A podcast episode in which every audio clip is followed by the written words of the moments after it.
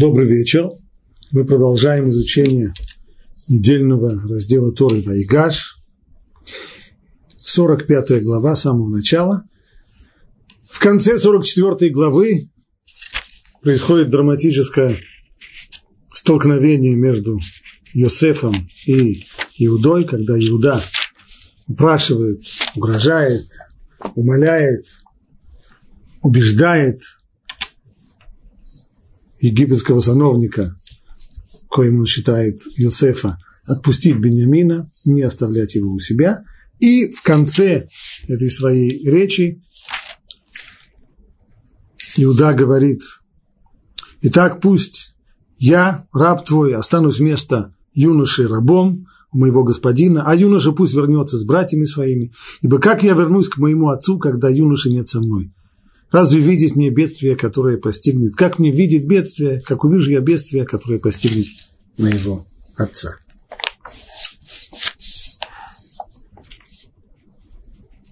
И вот здесь вот 45 глава, Тора продолжает, и не мог больше Иосиф сдерживаться при всех, кто перед ним. И закричал, выведите всех от меня и никто не стоял при нем, когда Иосиф открывался своим братьям.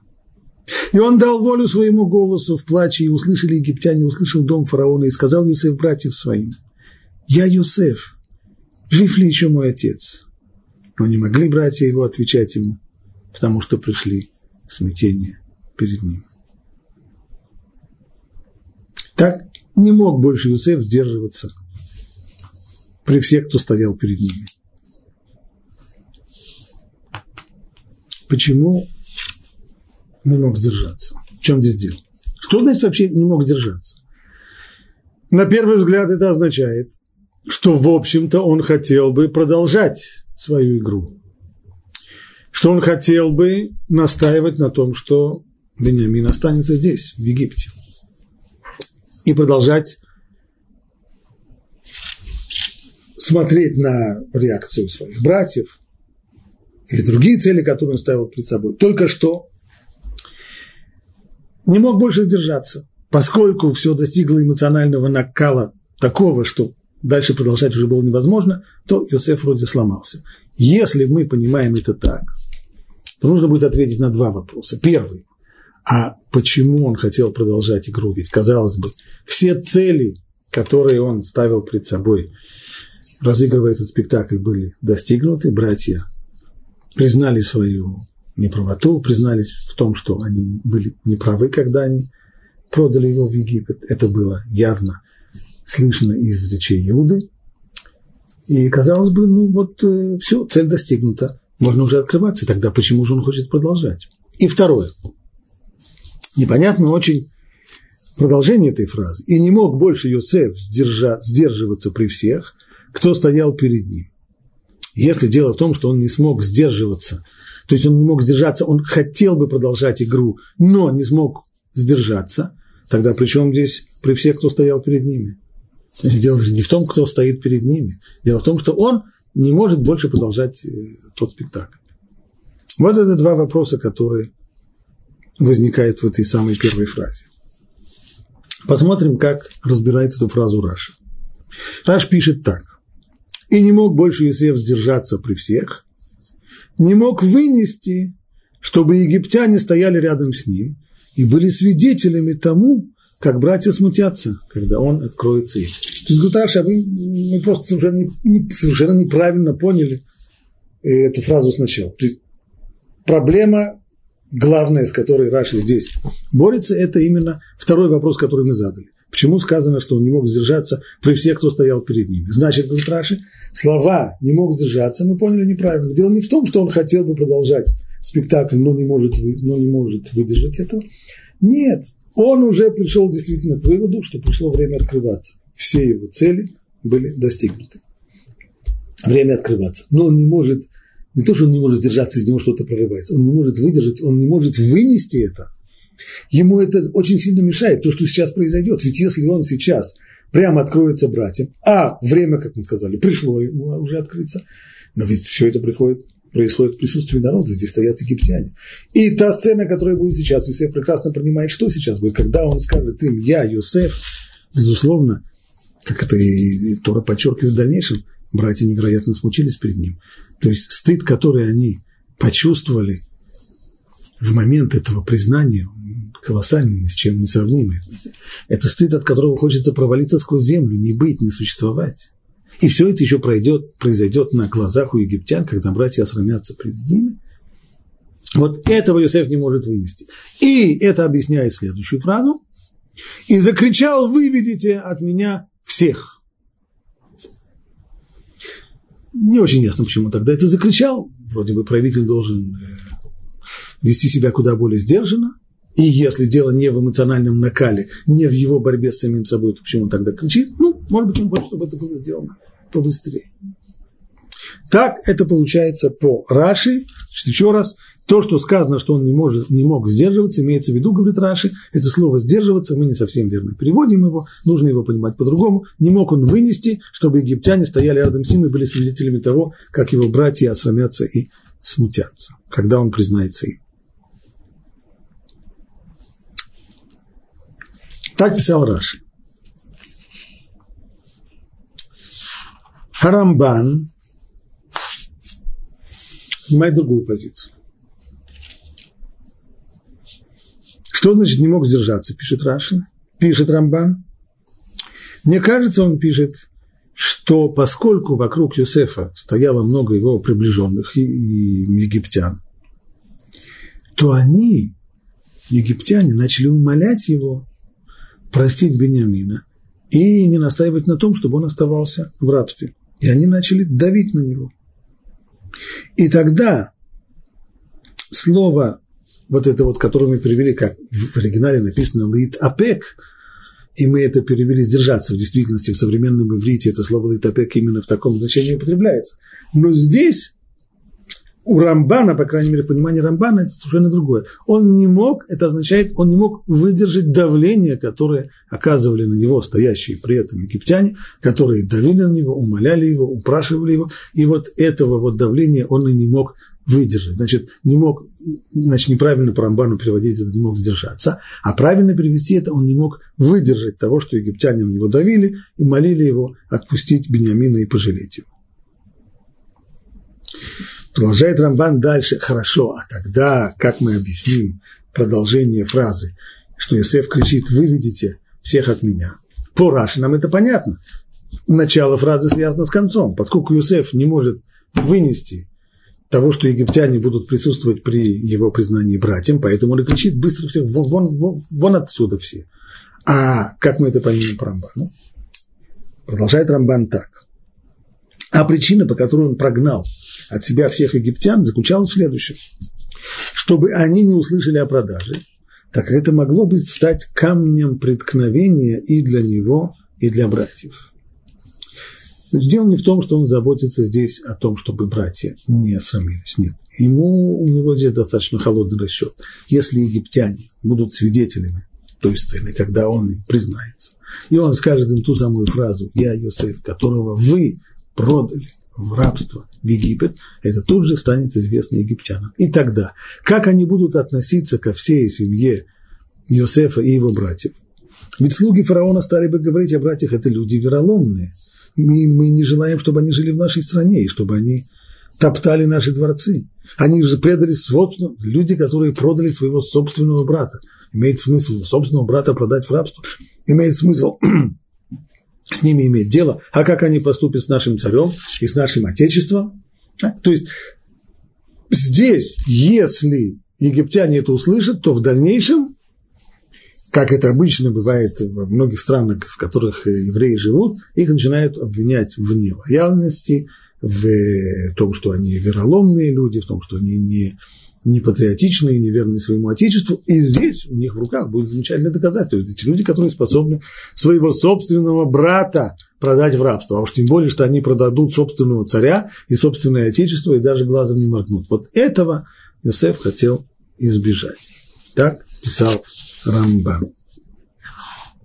Многие более поздние комментаторы э, сказывают недоумение, что действительно можно себе представить, что Иосиф – вот так вот стоял твердым, как камень, и только давление египтян, кого-нибудь, а именно египтян, которые просили и молили и умоляли Иосифа пожалеть несчастного Бениамина, только из-за этого он вот и сломался, только не выдержал он вот этого давления. Уж как-то очень все странно. И, и на самом деле не странно, потому что Рамбан, если мы вспомним, почему, как объясняет Рамбан, мотивы поведения Иосифа, почему он вообще начал весь этот розыгрыш, почему он не признался сразу братьев, почему он их обвинял, для чего ему нужен был весь этот спектакль. Рамбан написал об этом э, еще в э, предыдущем разделе Микец, что Иосиф чувствовал обязанность реализовать те сны, которые он видел. Казалось бы, сны уже реализуются, да и нет. Сначала братья пришли к нему, он видел, сон еще не, не реализовался, потому что в первом сне были 11 братьев, а пришли только 10. Одного не хватает. Тогда он потребовал, чтобы к нему пришли, привели Бениамина. Вот, наконец, они привели. Здесь былся первый сон, но только один, только первый. А был же еще второй сон, в котором луна, солнце и звезды кланялись ему. Значит, должны прийти отец и мать. С матерью это отдельная история, как она могла прийти, ее вроде бы уже не было в живых, но, по крайней мере, еще должен был прийти отец, который должен был ему, Юсефу, поклониться. Этот сон еще не реализовался. Поэтому Юсеф продолжает плести свою интригу, и он хочет привести к тому, чтобы в конечном итоге и его отец, не зная, что он Юсеф, пришел бы к нему. Естественно, если он признается сейчас, что он Иосиф. И отец даже с большой радостью приедет к нему, чтобы, чтобы увидеть его в Египте или навестить его в Египте, или даже если он приедет в Египет на постоянное место жительства, на ПМЖ. Но все равно можно себе представить, что он будет кланяться в ножки своему сыну. Конечно же, нет. Это нонсенс. Такого, такого быть не должно. Сын должен кланяться в ножки отцу, но не отец сыну.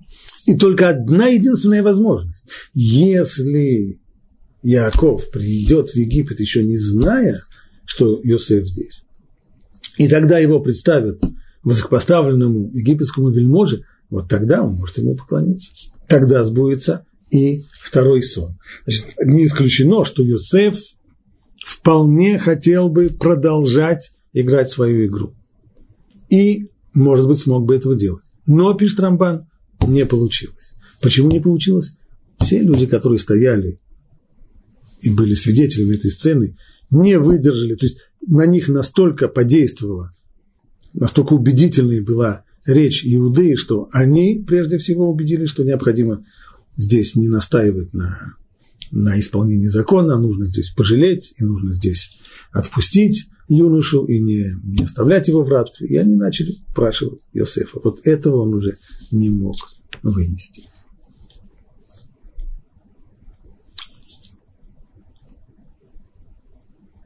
Ну, приведем еще один комментарий по поводу конца фразы. Там было сказано, что когда он закричал, Иосиф, выведите от меня всех, и написано, не мог он больше сдержаться. На этот раз возьмем комментарий Орахаим. Он объясняет не как Раши, не как Рамбан. Что значит не мог Иосиф сдержаться? Объясняет он следующим образом. С одной стороны, Иосиф пришел к выводу, что нужно уже открываться. Действительно. Не как Рамбан. Здесь он ближе к Раши. Но то, что написано, не мог он сдержаться, дело не в том, что он не мог вынести того, что египтяне присутствуют, и, может быть, его братья срамятся. Само слово говорит, АПЕК, оно все-таки достаточно несколько натянуто в комментарии Раши, как объясняет Раши, что имеется в виду, что он не мог, что он не мог этого вынести. Слово Литапек это все-таки означает ближе к тому, чтобы вот не мог выдержать или не мог сдержаться. Что же это значит, пишет Урахай? А вот что. Ему, конечно же, не хочется, чтобы братья осрамились. Конечно же, он не хочет, чтобы египтяне при этом присутствовали. Поэтому что он должен сейчас сказать? Прошу всех выйти. И что тогда будет? все начнут, дело же происходит все-таки при дворе крупного чиновника, все встанут, будут чинно раскланиваться, будут по египетскому обычаю идти, э, идти спиной, так, чтобы не, поворачивать, э, не поворачиваться спиной к такому поставленному вельможе и так далее. Все это займет кучу времени, а он уже не в состоянии ждать. Он уже хочет раскрыться братьям, все это ему уже, он уже дошел до, до точки. Все уже. Поэтому он не может выдержать, чего он не может выдержать, пока они будут выходить сами. Поэтому он позвал своих слуг, выведите всех от меня, быстро, быстро, быстро, чтобы никого не осталось здесь. Вот почему он не может вынести. Это очень интересный комментарий Урахайма. И, конечно же, все, что его здесь волновало, это то, чтобы, здесь, конечно, нет никакого спора, все, что его волновало, это то, чтобы его братья не осрамились. Проблема не в нем, проблема не в его признании. Ведь, как говорит Орахаем, посмотрите, что сказано дальше. И дал он волю своему голосу в плаче. То есть он закричал. Все, все это его признание, он не говорил с ними сейчас шепотом. Он, так, так по крайней мере, Рахаим пишет, наоборот, дал волю, волю своему голосу, поднял голос, закричал, услышали египтяне. То есть те, которые стояли, те самые египтяне, которые раньше стояли перед ним, и их слуги вытолкали в шею в приемную, в прихожую, когда он завопил, конечно же, они все слышали. Чего же он тогда хотел? Чтобы, они, чтобы египтяне не видели, что произойдет с братьями, то, как они смутятся. И смущение, конечно, должно было прийти. Это он понимал, так оно и случилось. И он дал волю своему голосу в плаче. И услышали египтяне, и услышал дом фараона, и сказал Йосеф своим братьям, «Я Йосеф, жив ли еще мой отец?» Это странно. Во всей в, в предыдущей главе вот вся эта речь Иуды, в ней Иуда раз за разом повторяет один, один из главных мотивов этой речи, то, что есть старик-отец, который душевно связан с юношей, и не дай Бог, если юноша не вернется домой, то отец этого не выдержит, и сведут тогда твои рабы седину нашего отца в горе и в печали в могилу. И Иуда повторил это на разный лад, Несколько раз, если не ошибаюсь, чуть ли не пять раз. Значит, Юсеф это слышит, что отец жив, наоборот. Не дай бог, если, если он не увидит ребенка, с ним случится инфаркт, он этого не переживет, но он жив. Так чего же тогда он задает этот риторический вопрос, жив ли еще мой отец? Ну, известно, что жив. Зачем это задавать? И еще. И сказал Юсеф своим братьям, подойдите ко мне. Вопрос, зачем? Почему подойдите ко мне? И они подошли. И он сказал, я Юсеф, брат ваш, которого вы продали в Египет. А сейчас не горюйте, и пусть не кажется вам досадным, что вы продали меня сюда, ибо для пропитания Бог послал меня впереди вас.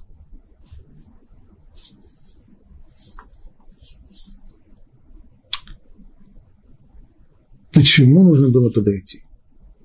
И еще, когда он Получил ли он ответ на свой вопрос, жив ли еще мой отец? Нет. Почему? И сказал Юсеф братьям своим, я Юсеф, жив ли мой отец? Но не могли братья отвечать ему, потому что пришли в смятение перед ним. Что это за смятение? Раши обращает наше внимание, смотрите, здесь написано смятение. Это от стыда. Есть, чтобы мы не подумали ни в коем случае, что они испугались. Могли бы испугаться, конечно. Можно было бы объяснить это и так, наверное. Ведь если они хорошо понимают, что сейчас человек, которого они продали в рабство, они в его руках, вся сила в его руках, он может их стереть в порошок, и никто ему ничего не скажет. Наверное, можно было бы испугаться. Но Раши говорит, нет. То, что написано «кини в галуми панав», так это написано в оригинале, вот это вот «бегала», то чувство, которое меня владело, это не страх. Это здесь было из-за стыда. Поэтому мы перевели на русский язык как смутились. Не испугались, а смутились.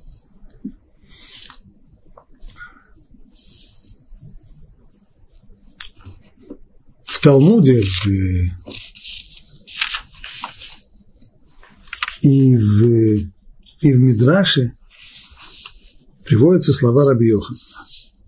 Сказал Раби Йохан, Ом Раби Йоханан, ой лану мием один, ой лану мием атухиха. Горе нам в день суда. Горе нам в день упрека. Если уже Йосеф, который был младшим из братьев, когда он упрекнул своих братьев и сказал им, я Йосеф ваш брат, то чуть душа у них не вылетела, то что же будет, когда сам Всевышний встанет на суде? Если уже так перепугались братья Юсефа, то что же сказать о том дне, когда сам Всевышний потребует возмездия за оскорбления, которые ему нанесены, нарушением заповедей и так далее, и так далее.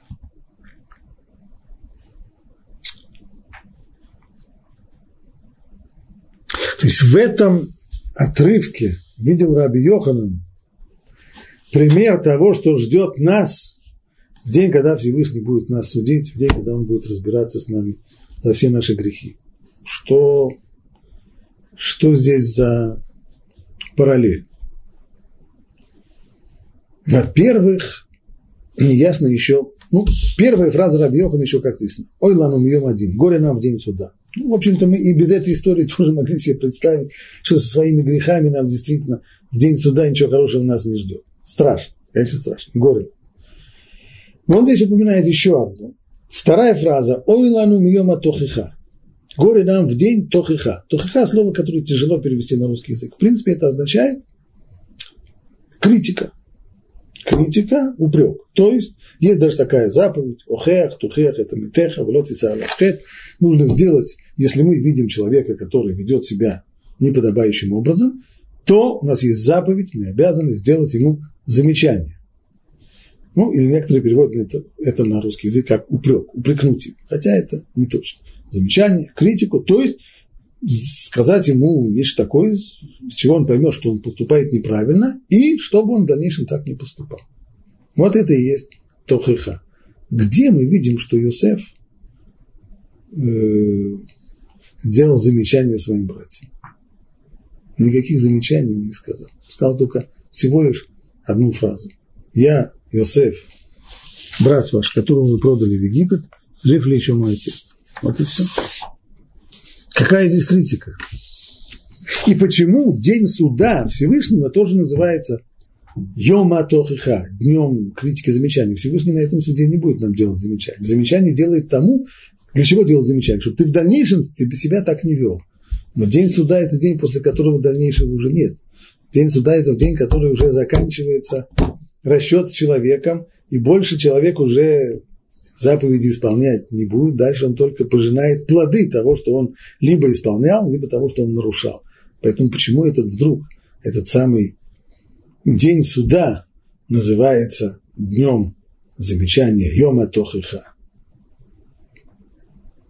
Тоже не ясно. И тот вопрос, который мы задали в самом начале,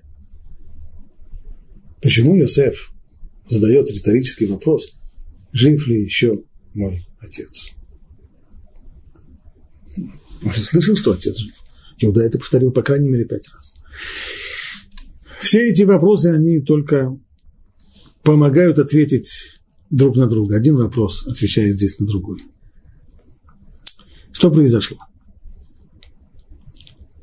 Та самая речь Иуды, полная пафоса, в которой он э, обвиняет египетского вельможу, египетского сановника в э, жестокосердии, в том, что он не хочет подумать о старике отце, в том, что он берет на свою совесть такой грех, что отец, увидев, что юноша не вернулся, он может просто умереть от горя.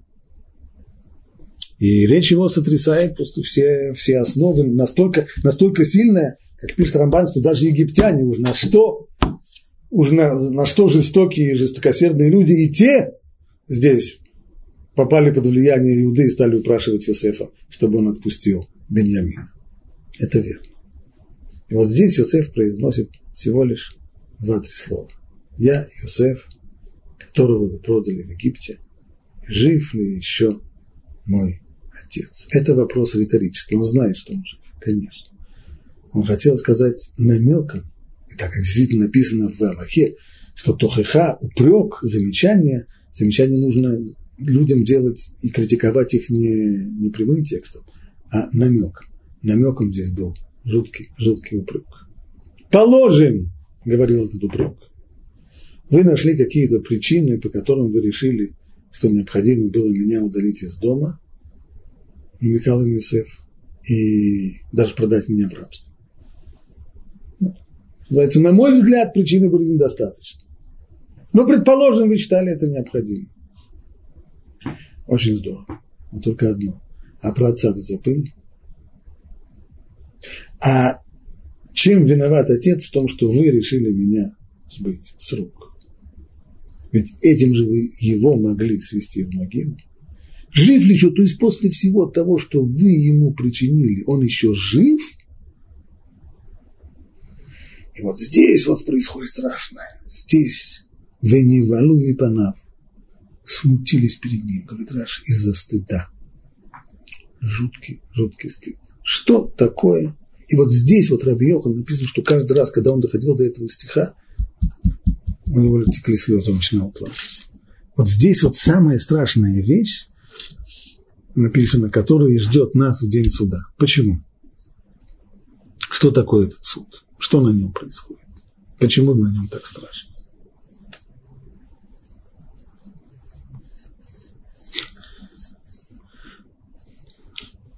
Давным-давным-давно я только самый первый год учился в, в. И вот э, наступил месяц Илуль. Месяц перед Роши Жана, перед днем суда.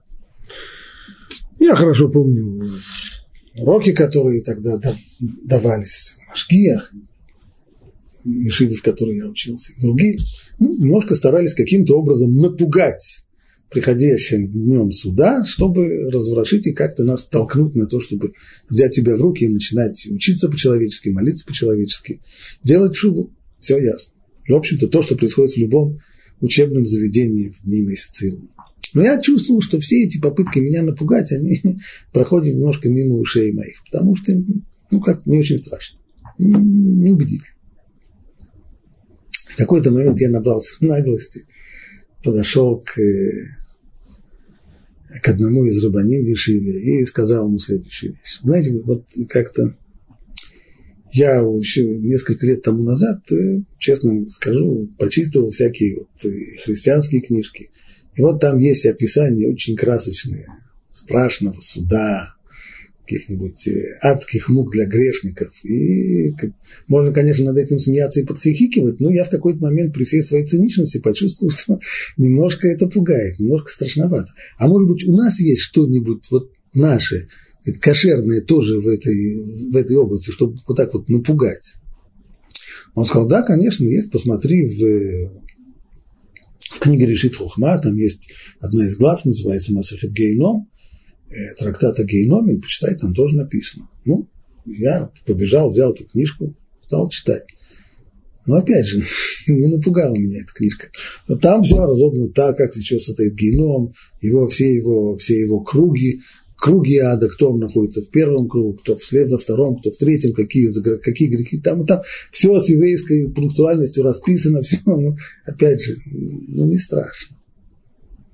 Я пришел, он признался. Не страшно. И вот тогда он и высказал следующую фразу. Помню до сих пор. Ну, что страшного? Понимаешь? Что такое этот суд? Как это будет выглядеть? Знаешь, это будет выглядеть приблизительно как э, зал кинотеатра.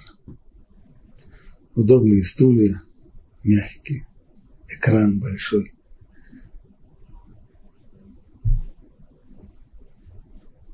тьма в зале, а на экране тебе показывают всю твою жизнь. От первого до последнего, от начала и до конца. Почему это так страшно? Потому что всю свою жизнь мы, в общем-то, считаем себя вполне приличными и вполне уважаемыми людьми. И хотя мы там и сам понимаем, что где-то мы сделали какую-то гадость. Но у нас всегда, всегда есть оправдание. Почему мы живем такой вот самодовольной жизнью и не чувствуем себя грешниками, и в результате не стараемся исправляться, потому что у нас есть всем нашим проступкам, всем неблаговидным нашим делам, у нас есть оправдание. А это я сделал, потому что я был в стесненных обстоятельствах. А у стесненных обстоятельств, может быть, это и нужно платить. А здесь я просто не выдержал. Ну. А здесь это вообще-то это не так уж запрещено. Это вообще-то запрет только мудрецов, потом это разрешено, это и тот запрет мудрецов в случае, если очень его трудно. Ну, в общем, это у нас есть и по отношению наших отношений к другим людям то же самое. Да, конечно, я сделал по отношению к такому человеку, может быть, это можно рассматривать гадость, но он же сам первый начал, он же сам меня на это толкнул, он же... В результате у нас есть... Как только мы находим себе оправдания, эти оправдания они действуют как амортизаторы нашей психики. Так некоторые психологи и, и объясняют. В этом-то суть того известного выражения мудрецов, что если человек совершил один грех, а потом повторил ему, то этот грех ему как бы уже и разрешен. Спрашивает Талмуд, как это так, как бы уже разрешен? Отвечает Талмуд, нет, имеется в виду, что он его уже воспринимает как вещь разрешенную. То есть человек не хочет, ну и, наверное, не может жить сознанием того, что он дрянь, что он делает гадость. Ну, а как не жить с таким сознанием? Есть тяжелый путь, а именно взять и исправиться. Но это же тяжело. Куда легче, и человек обычно идет по пути наименьшего сопротивления, так вот куда легче оправдать себя, найти себе оправдание. Мы либо роемся в нашей памяти, находя себе оправдание, либо мы роемся в каких-то книжках, в которых мы можем найти себе оправдание, увидеть, что то, что мы сделали, ну, не так уже страшно и так далее. И в тот момент, когда мы какое-то такое оправдание себе нашли, пусть оно э, натянутое, пусть оно белыми нитками сшито, но мы уже успокоились. Совесть у нас успокоилась до следующего раза. Но вот когда человек приходит в лучший мир и попадает в этот самый кинозал, то он сейчас видит всю свою жизнь заново, на этот раз как сторонний наблюдатель, и видит каждый свой поступок так, как он есть, без оправданий когда ему ясно, что все те оправдания, которыми он закрывался от собственной совести, они падают там, как фиговые листочки, потому что человек видит истинную суть своих поступков. Не так, как он их себе интерпретировал, это не так уж страшно, это, а так, как они есть. Это ужасно, жутко. Вот это вот и есть ад. Не нужен в этом аду, не, нужен, э, не нужны сковородки с кипящим маслом. Или еще какие-нибудь такие. Стыд, который испытывает человек.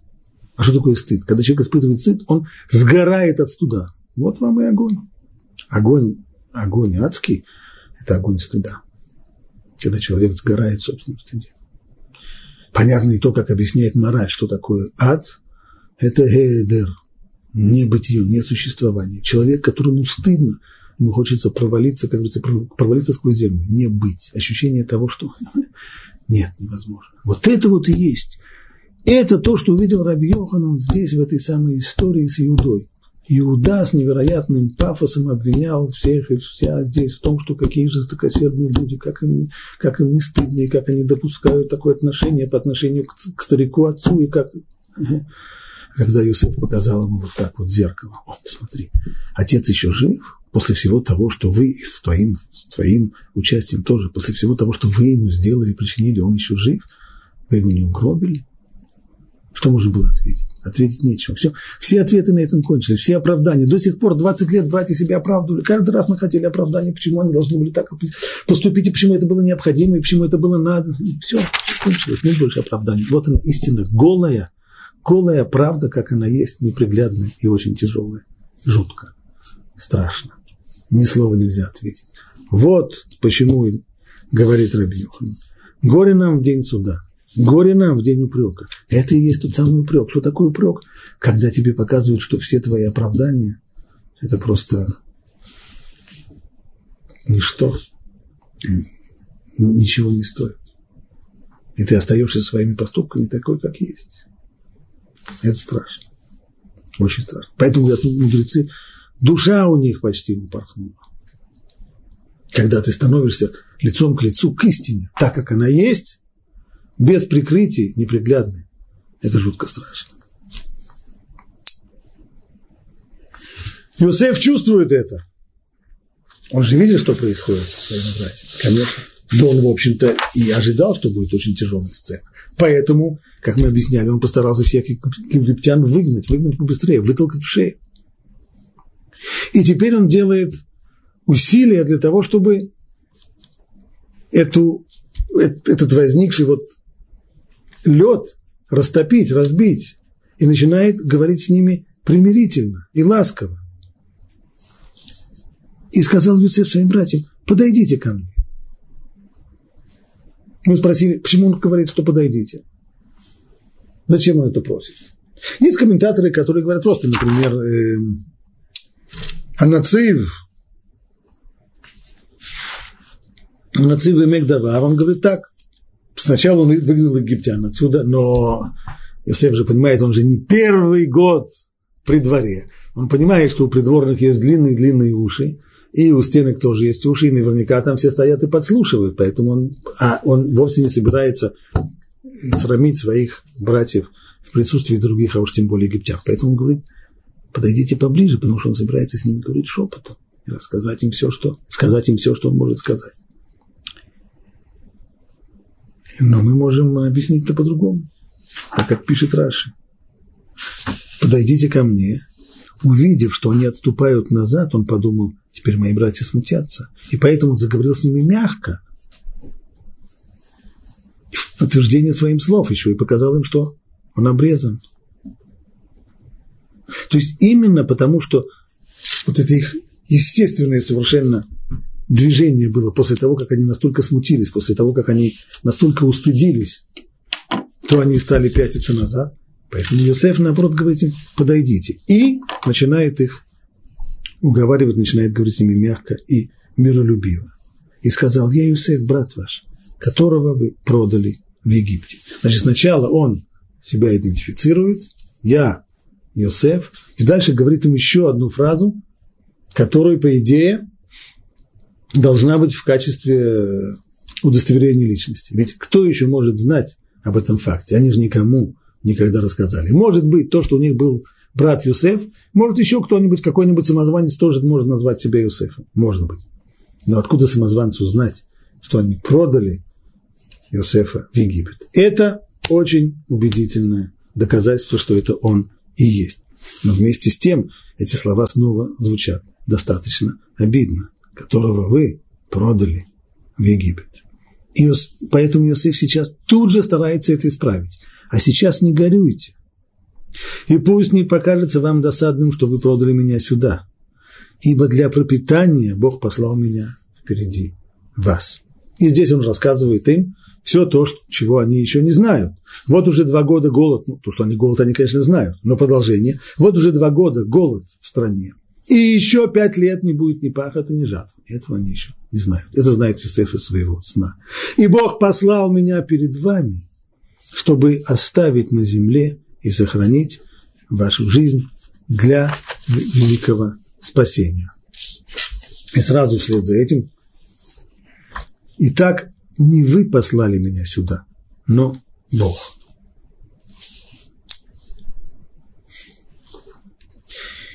У Иосифа было много времени обдумать все то, что прошло, произошло. И он пришел к этим выводам, что все, что произошло, конечно, был конфликт с братьями, они продали его сюда, но на самом деле здесь проведение руководило всем этим, всей этой историей. И поэтому интересно, что Иосиф даже подбирает слова очень точно. Сначала он говорит, вы, я Иосиф, которого вы продали Египет. Э, не будем, кстати, забывать, что есть две версии того, как происходила продажа. Есть версия Раши и многих других комментаторов, которые идут вслед за ним, что Йосефа вытащили из ямы сами его братья, и они же продали его ишмаильтянам, те уже продали его медианитянам, и пошло дальше, дальше, дальше. А есть версия другая, версия Рашбама, Сфорну и других, которые говорят, что дело было не так, что братья не продавали его, а продали его мединитяне, то есть братья только сбросили его в яму, сели поодаль, ждали, пока пройдет караван ишмаильтян, а неожиданно появился друго, другие люди, то есть, очевидно, на крики Иосифа подошли к, туда мединитяне, они уже вытащили его из ямы, и они уже продали его ишмаильтянами, когда братья были только, они только могли об этом знать, но не больше. В любом случае, и в том, и в другом случае объяснять так или объяснять так, даже по второму, даже по второй версии, в конечном итоге, они были причиной, хоть и косвенной, но они были причиной его продажи в Египет.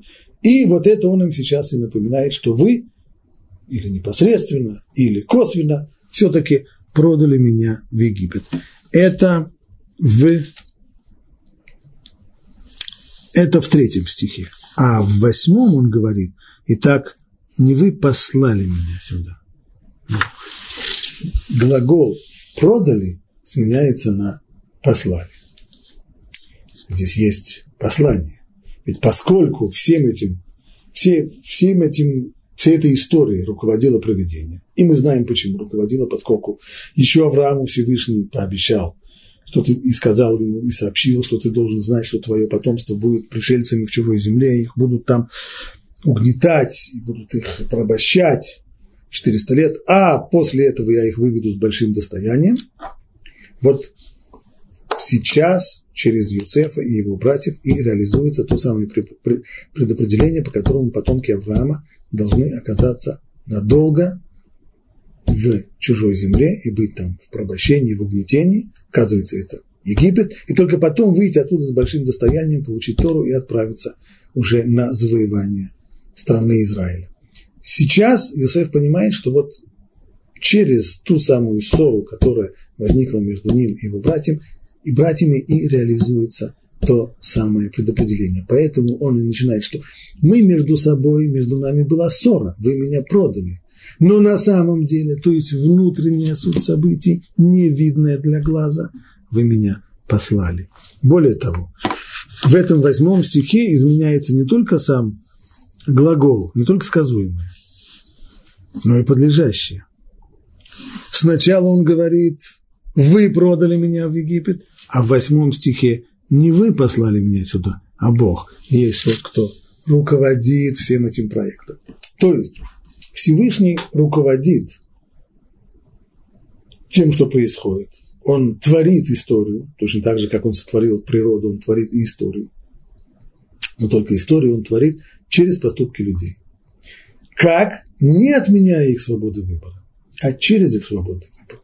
Пользуясь их ошибками, пользуясь их прегрешениями, пользуясь их недосмотром, не отменяя, не вмешиваясь в их решение, а предоставляя им самим решать, но все равно он направляет дела так, что они идут в нужном ему направлении. Это Всевышний посылает. Всевышний посылает, это не значит, что он хватает Юсефа за шкирку и отправляет его в Египет. Нет, он его посылает через дела людей, через то, что братья неправильно воспринимают его поведение, через то, что братья ему завидуют, через то, что братья его ненавидят, через то, что его отец не, почему не видит этого конфликта, который зреет в его семье, через то, что он его посылает в Шхем, через то, что дальше, дальше, больше, дальше, больше. Так накручивается этот клубок, и в конечном итоге происходит то, к чему Всевышний подталкивает весь этот паровоз истории, все приходит к тому, что Иосиф оказывается в Египте. Более того, Поначалу Йосеф видел, что он должен был себя, наверное, спросить, если действительно проведение того хочет, чтобы мы оказались в Египте, а зачем? Он мог об этом спрашивать себя долго, находясь в доме у Патифара или находясь в тюрьме. Неясно было. В чем, в чем идея, для чего? Ну, когда он разгадал сон, казалось бы, вот оно, простое объяснение, для того, чтобы просто семья не погибла во время голода. И он его упоминает, это объяснение братьям. Вот уже два года голод в стране, и еще пять лет не будет ни пахоты, ни жатвы. И Бог послал меня перед вами, чтобы оставить вас на земле. Для того, чтобы не погибнуть от голода. И только потом он говорит им, что есть куда более высокое предназначение. И сохранить вас, вашу жизнь для великого спасения. Это не просто значит выжить в, во время голода. У них еще великая миссия, для которой они должны досуществовать и дожить. И та великая миссия, миссия, она реализуется только после исхода из Египта, когда придут к горе Синай. Но все это еще впереди. Пока что нужно разобрать еще, еще несколько э, стихов здесь.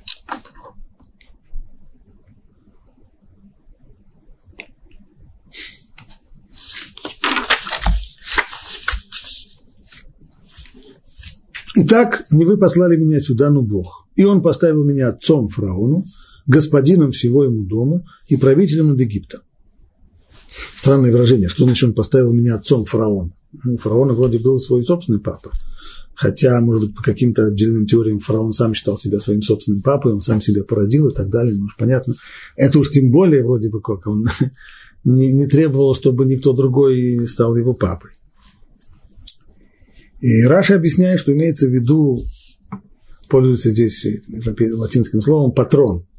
Так? То есть он ему становится наставником, становится ему главным советником, направляющим действия фараона, господином всего ему дому и повелителем над всем Египтом. Поспешите, ступайте к моему отцу и скажите ему, так сказал твой сын Йосеф. Бог поставил меня господином над всем Египтом. Сойди ко мне, не откладывай. И ты поселишься в земле Гошен, и будешь близок ко мне, ты и твои сыны, и сыны твоих сынов, твой мелкий и крупный скот, и все, что у тебя. Сразу же, еще вот буквально в первых фразах, которые братья должны будут сказать Якову, смысл которых в том, что Иосиф просит, чтобы отец пришел в Египет, он тут же говорит ему, ты поселишься в земле Гошен. Земля Гошен, по мнению большинства переводчиков и комментаторов имеется в виду это дельта Нила. И почему он на этом настаивает? Да потому что, как объясняют комментаторы, Юсеф хорошо понимал, что Якову не захочется жить в центрах египетского населения. Еще давным-давно, еще за времен Авраама. Авраам, когда он приходит в Израиль, Хотя сам он был городским жителем, пришел он из Вавилонии, из крупного города Ур-Каздим, но в Израиль он старается держаться подальше, подальше от коренного населения. Поэтому он ведет жизнь бедуина, живет в палатках, не в городе. А уж тем более прийти сейчас в Египет, Египет это уж совсем-совсем малоприятное место. Так оно, по крайней мере, в глазах Якова оно очень неприятное место, со всеми пороками, которые там есть, со всем развратом, который там принят, идолопоклонство, все это. Поэтому, естественно, ему захочется жить подальше, подальше от египтян. И, то есть, это возможное возражение Якова, куда же я пойду в Египет, в это, в, это, в это мерзкое место, он сразу же на него отвечает, а есть такое место, которое я тебя отведу, земля Гушен, дельта Нила, там египтяне не живут, это места для них не, непригодные, они живут, они живут ниже по течению, южнее, ниже по течению Нила, им это совершенно-совершенно не нужно. А там те самые пустые места, они как раз, как раз для нас. Я буду содержать тебя там, потому что впереди еще пять голодных лет, чтобы ты, весь твой дом и все, что у тебя, не обнищали. Не обнищали, довольно странная здесь фраза. Что значит не обнищали? Рамбан говорит, что это просто уважительная форма речи, в которой он обращается к отцу. Имеется в виду для того, чтобы просто вы выжили, чтобы вы от голода не, не умерли. Но сказать подобную вещь по отношению к отцу – это некрасиво, поэтому Иосиф выбирает более красивую форму, чтобы вы не обнищали. Ваши глаза видят, и глаза вашего брата Бениамина, что своими устами я говорю с вами. Чрезвычайно непонятная фраза. Ваши глаза видят. Что они видят? И глаза вашего брата Бениамина. А чем глаза брата Бениамина отличаются от ваших глаз? Почему он их разделяет? Ваши глаза видят и глаза вашего брата Бениамина. А что они видят? Что своими устами я говорю с вами, а как можно видеть, что, что своими устами? Можно думать, что чревовещатель какой-нибудь здесь э, говорит. Ну, честно говоря, вот э, слово «что своими устами» я говорю с вами не совсем точно. Не, в оригинале «ничто». С определенной натяжкой только можно так э, перевести. Но и все равно, даже если так не перевести, все равно фраза от этого понять не становится. И что нужно было видеть, и в чем, и в чем он их здесь убеждает, когда он говорит, что я своими устами говорю с вами.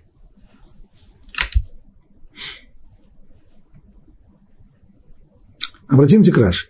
Раши пишет так. Вот ваши глаза видят, то есть вы, не глаза, конечно, видят, а вы своими глазами, не то, что вам кто-то рассказал, а вы своими глазами видите мою славу и то, что я ваш брат. Ведь я обрезан, как и вы. То есть тем самым мы еще понимаем, почему, дополнительное здесь объяснение, почему Юсеф попросил их подойти к нему ближе, для того, чтобы дать им самое-самое неопровержимое доказательство, что действительно он их брат, потому что он, он им показал, что он обрезан. Как и вы, и к тому же своими устами я говорю с вами на Вашона Кодыш, на священном языке. То есть эти слова, что я говорю с вами, своими устами, что значит своими устами, не чужими же, конечно, имеется в виду, что своими устами говорю на Лашона Кодыш. Вот и еще одно доказательство. То есть получается, что по Раши это дополнительно, хотя вроде бы Иосиф привел им уже достаточно сильное доказательство, когда он сказал им, что я ваш брат, которого вы продали в Египте. Ни одна живая душа, по идее, об этом не знала, что они продали своего брата в Египет. Но из-за того, что они смущаются и лед еще не тронулся, то Иосиф продолжает приводить дополнительные доказательства. И показывает им, что он обрезан, и говорит, вот видите, я с вами говорю на вашем языке.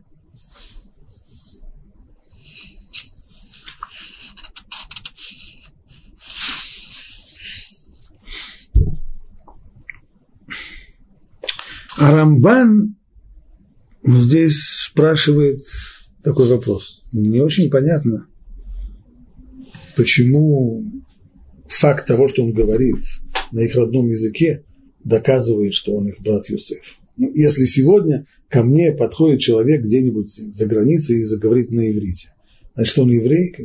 Как сейчас помню, когда я сидел в самолете Москва-Одесса, рядом сидела компания совершенно пьяных, э,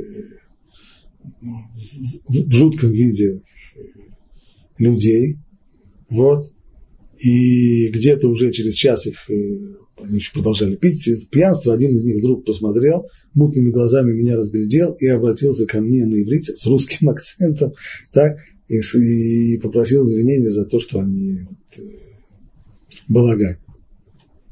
Естественно, достаточно много людей приезжает сюда, в Израиль, э, работают здесь, э, потом возвращаются снова в Россию, в Украину, говорят на иврите, на работе.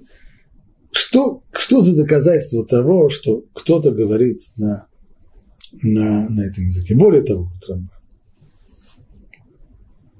Лашона Кодыш, язык Торы, это был язык семейства Якова – Почитаем, что он говорит. Ну, пшат, то, что я своими устами говорю с вами на святом языке, то есть без всякого переводчика, до сих пор Йосеф общался с ними через переводчика, а сейчас все отброшено, сейчас я вам говорю с вами, мы говорим на одном языке. Так объясняет комментатор. Возможно, что Йосеф действительно сказал им это в качестве умиротворяющего аргумента. Может быть. В качестве умиротворяющего. Но это не является доказательством, так как это вроде бы следует из Раши. Ну, ведь не один же Йосеф говорил в Египте на святом языке. Вопрос, а откуда это египтяне знают еврейский язык? С каких пор у египтян знание еврейского языка? Вот Рамбан, с моей точки зрения, то есть я знаю, что вы хотите сказать, что еврейский язык это был исключительно языком вот этой самой семьи. И больше никто на этом языке не говорил. Тогда это еще может быть каким-то доказательством. Но это же неверно. С моей точки зрения, еврейский язык это был зем... язык земли Кенаан. Рамбан первым, который это сказал, то есть кананейские жители говорили на этом же самом языке. Так как Авраам не мог вынести его из Ур-Каздим Харана. Если это был язык семейства Авраама, то значит Авраам принес его из тех мест, в которых он жил. Но этого же быть не может, это нонсенс. Почему? На каком языке Авраам пришел из Урказдим, по мнению Рамбана, он вообще-то и в Урказдим, в, в Южной, то есть в Южном Ираке, в Южной Вавилонии, он был тоже пришельцем, а родом он из Харана, город на границе между Сирией и Турцией, между речи. На каком языке там говорили? На арамейском. Доказательство тому.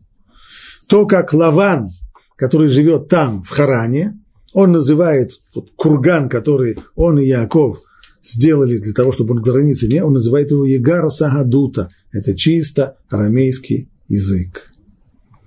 И язык не может быть принадлежностью только одного человека. Нет таких семейных языков. Язык, он язык страны. Язык, поэтому язык, на котором говорили в Кнаане. И многие египтяне знали его, поскольку Кинаан был близко. И уж тем более правитель, ведь цари и правители обычно владеют многими языками. То есть, получается, говорит следующий рампа, что язык вот то, что мы называем Лашона Кодеш, в основе своей этим языком пользовались люди, жившие в Кнаане, и в том числе Авраам и его семейство. Хотя родным языком Авраама был арамейский язык, а не Лашона Кодеш. Он только его воспринял, когда пришел. Но если это кананский, но если это был язык, кстати, можно к этому добавить, ведь сегодня мы видим в раскопках, когда находят письмена канонейских жителей, они написаны. Долго-долго думали археологи и пытались разгадать, что же это, что же это за, за язык, пока в конечном итоге не увидели, что в этом языке 22 знака, что навело их на простую мысль. Значит, это еврейский алфавит, в котором 22 буквы. И когда применили для расшифровки еврейский алфавит, текст пошел в действительности. Значит, значит, по крайней мере, не говорю сейчас о э, корнях, о, языке, это, это отдельная история. Но, по крайней мере, мы знаем сегодня из раскопок, что алфавит, которым пользовались древние кнаанеяне, это был алфавит еврейский, тот же самый, которым пользуются в дальнейшем и потомки Авраама. Но если так, то понятно, что в Египте могли быть еще люди, которые знают язык э, соседней стороны как в любой стране, говорят на своем родном языке, и достаточно много людей знают язык соседних стран. Естественно, поэтому какое может доказательство, если какой-то египтянин говорит на канонейском языке? Поди знай, а уж тем более, если этот египтянин еще и сановник, так уж э, раньше для того, чтобы быть сановником, нужно было другие языки знать. Не только тем, кто собирается быть министром э, иностранных дел, но и вообще – и еще, ведь как Юсеф попал из Кнана в Египет, так могли попадать и многие другие, не только что египтяне, но наверняка в стране египетской живут еще достаточно много кнанеев, а уж тем более они говорят на этом языке. Поэтому это не доказательство. А что же доказало братьям? Ну, основным доказательством для братьев было то, что он назвал свое имя и напомнил им о продаже. Возвращается Рамбан к тому, что самый убедительный его аргумент был в том, что я, Юсеф, которого вы продали в Египте, об этом больше никто не знал. Мне кажется, что Иосиф подразумевал следующее.